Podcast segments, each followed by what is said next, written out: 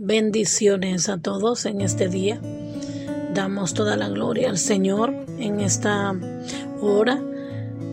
Bendigo sus vidas y deseo que esta palabra que en esta hora voy a compartir con ustedes pueda ser de mucha edificación. Te saluda la pastora Isabel de Alvarado y deseando que Dios pues pueda bendecir tu vida a través de esta palabra. Y quiero hablar acerca de, de algo muy relevante que Jesús nos aconsejó y nos habló en el capítulo 6 de Mateo, nos habla acerca de las preocupaciones y de los afanes de la vida. Y voy a leer unos dos textos nada más. Por tanto, dice la palabra, os digo, no os afanéis por vuestra vida, que habéis de comer o que habéis de beber, ni por vuestro cuerpo que habéis de vestir. ¿No es la vida más que el alimento y el cuerpo más que el vestido? Mirad las aves del cielo que no siembran ni ciegan ni recogen en graneros y vuestro Padre Celestial las alimenta. ¿No bailéis mucho más que ellas? ¿Y quién de vosotros podrá, por mucho que se afane, añadir a su estatura un codo? Y por el vestido, ¿por qué os afanáis? Considerad los libros del campo, cómo crecen, no trabajan ni hilan. Pero digo que ni aun Salomón, con toda su gloria, se vistió así como uno de ellos. Y si la hierba del campo que hoy es y mañana es cortada, y echada en el horno, Dios la viste así, no hará mucho más a vosotros, hombres de poca fe. O sea, Dios no lo hará. La Biblia nos enseña que, que el Señor, ¿verdad? Eh, nos da una palabra de consejo muy profunda y sabia acerca de, de no afanarnos en la vida. Sabemos todos que tenemos que trabajar, que tenemos que ser diligentes, ¿verdad? Ser esforzados. La misma, la misma Biblia enseña que debemos de, ser personas eh, diligentes, ¿verdad? Con nuestras manos. Eh, trabajar para el sustento diario, ¿verdad? Y traer ese pan a la mesa. Pero igual también la, la, misma Biblia nos aconseja, ¿verdad? Que no nos vayamos más allá de lo que muchas veces nuestras fuerzas pueden alcanzar porque conozco muchas personas, ¿verdad?, que se afanan en la vida teniendo tanto eh, responsabilidad que hacer, ¿verdad? Eh, y se multiplican en cuanto al trabajo y cuando llega el momento de descansar están muy agotados por la razón de que ellos se han afanado, ¿verdad? Una cosa es el trabajo que podamos ejercer para sostener, ¿verdad? Para sobrevivir en, esta, en este mundo. Y otra cosa es el afán. El afán te hace que llegues al término del agotamiento. El afán te hace que, que no dediques tiempo a las cosas prioritarias de tu vida, como es la familia, como es eh, también eh, las cosas de Dios, ¿verdad? A veces dejamos a un lado las cosas divinas y nos preocupamos más por hacer las cosas eh, que están a nuestro alcance, ¿verdad? Dándole nosotros ese primer lugar. Pero en esta hora Jesús, ¿verdad? Hablando acerca de las de, las preocupaciones y de los afanes. Dice que por qué nosotros nos afanamos tanto en la vida.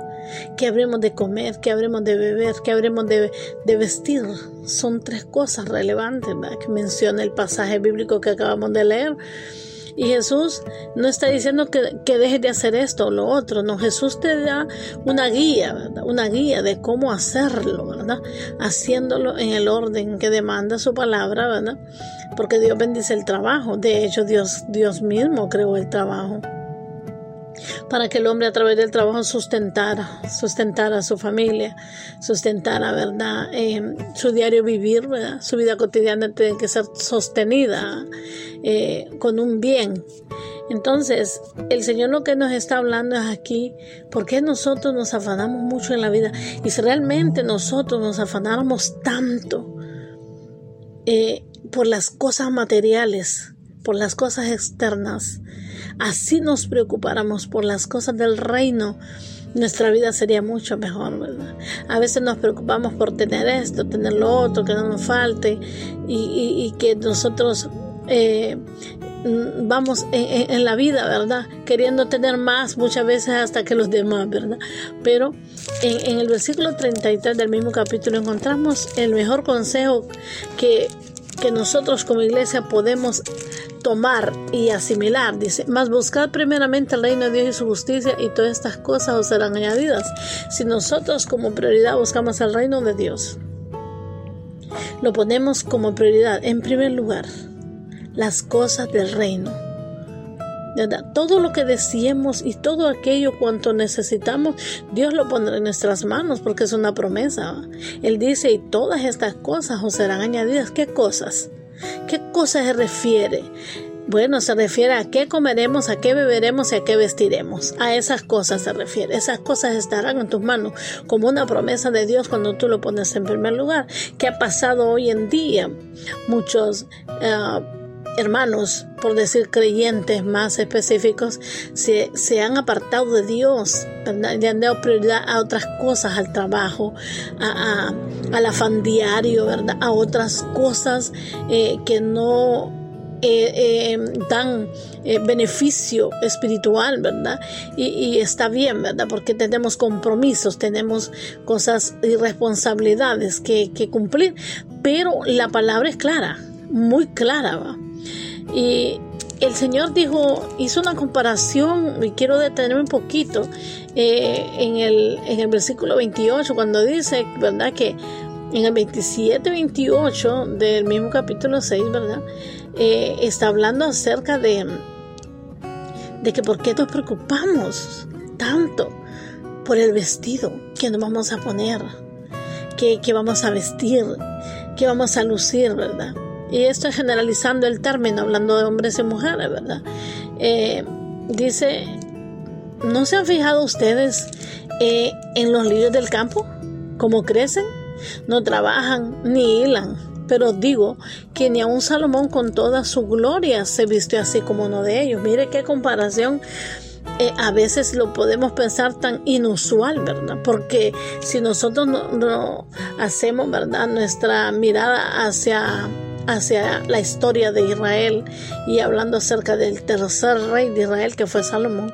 Salomón fue uno de los reyes más ricos de la tierra. Fue un hombre que obtuvo riquezas eh, eh, innumerables, o sea, una riqueza extraordinaria y, sus vestiduras eh, eran eminentemente elegantes. No habría otro rey como, como, Salomón en Israel y no, no, habrá, no habrá tampoco con sus vestiduras, eh, su tipo de alimentos, su, su eh, su trato con las demás naciones, el mejor negociante, el mejor comerciante que tuvo en la historia, eh, el pueblo de Israel, uno de los reyes conocido como el rey más sabio de toda la tierra. Eso fue Salomón. Pero el Señor lo compara aquí, minimizó aún hasta su forma de vestir, ¿verdad? Parece inusual la ilustración que hace Jesús, pero si él lo dijo, lo hizo en una manera comparativa de que ni aun Salomón se vistió como uno de estos lirios. La hermosura de los lirios en el campo es algo eh, exorbitante, ¿verdad? que no se puede describir la belleza de lo que Dios ha creado, esa naturaleza tan hermosa, ¿verdad? Que no tuvo que afanarse, sino que Dios lo dio todo para que fuera hermosa. Y aún Salomón con todos los afanes que tuvo, ¿verdad? Con toda su riqueza y todo, el Señor minimizó lo que Salomón tenía, lo que Salomón, como pudo eh, verse eh, su apariencia. Entonces, me llama poderosamente la atención la ilustración que hace el maestro en esta ocasión. Pero si nos damos cuenta y vamos más profundamente eh, de lo que Jesús tal vez quiso decir, es que no se puede comparar nada lo que Dios ha creado, ¿verdad? Cuando todo tiene la pureza, ¿verdad? Eh, de lo que las manos poderosas del Señor han creado. Y todos sabemos, ¿verdad?, que las personas que se afanan en la vida y, y en el caminar, cuando lo tienen todo, lo más probable es que las personas se olviden de Dios. Porque esto fue lo que le pasó al rey Salomón el rey Salomón en un momento de su vida, en el clímax más importante ¿verdad? de su vida, él ¿verdad? Todos conocemos la historia, pero yo quiero repetir esto, esta palabra. Se olvidó por un momento de Dios y cambió la gloria de Dios por los dioses paganos de sus esposas, porque todos sabemos que Salomón tuvo 300 esposas, 700 concubinas, lo cual no lo pudo saciar en su vida.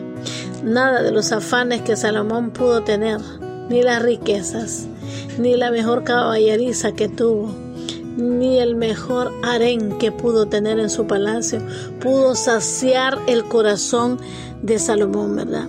Salomón, eh, con toda esa gloria terrenal, no pudo alcanzar ser el hombre, ¿verdad? Conforme a la medida del corazón de Dios. Así que en esta hora te quiero decir que por más que nos afanemos en la vida, no puedes eh, realmente eh, ser compatible con las cosas divinas. Tienes que llevar un equilibrio entre, entre alcanzar primero lo divino para que después las demás cosas te lleguen sin tener que afanarte. Todo te lo ha prometido el Señor, todo te lo va a dar el Señor. Si tú eres una persona obediente que camina bajo la, los estatutos divinos, Dios te va a bendecir de una manera sobrenatural sin que, sin que tengas que cansarte hasta llegar ¿verdad? al agotamiento. El Señor quiere que tú puedas hacer de tu vida una vida equilibrada, una vida en la cual Él sea primero en tu corazón. Pero si tú has dejado al Señor por un lado y has preferido hacer ganancias en tu vida y dejar a Dios, quiero decirte que tengas mucho cuidado, mucho cuidado, ¿verdad? Porque aparentemente puedas ser bendecido, puedas ser bendecida, pero si has dejado a Dios por un lado, ¿verdad? No sea que te pase como Salomón, que, que en el ocaso de su vida tuvo que decir, vanidad de vanidades es la vida. Te bendigo en esta hora, no te afanes, no te agotes, confía en Dios y Él te dará todo cuanto tú necesitas. Bendiciones desde Honduras. Te bendice la pastora Isabel de Alvarado. Puedes encontrarme en la en, cada jueves, cada jueves puedes encontrarnos en esta, en esta red, ¿verdad? Y en esta eh, plataforma, ¿verdad? Eh, estaré siempre enviando este mensaje y que sea de bendición para tu vida. Amén.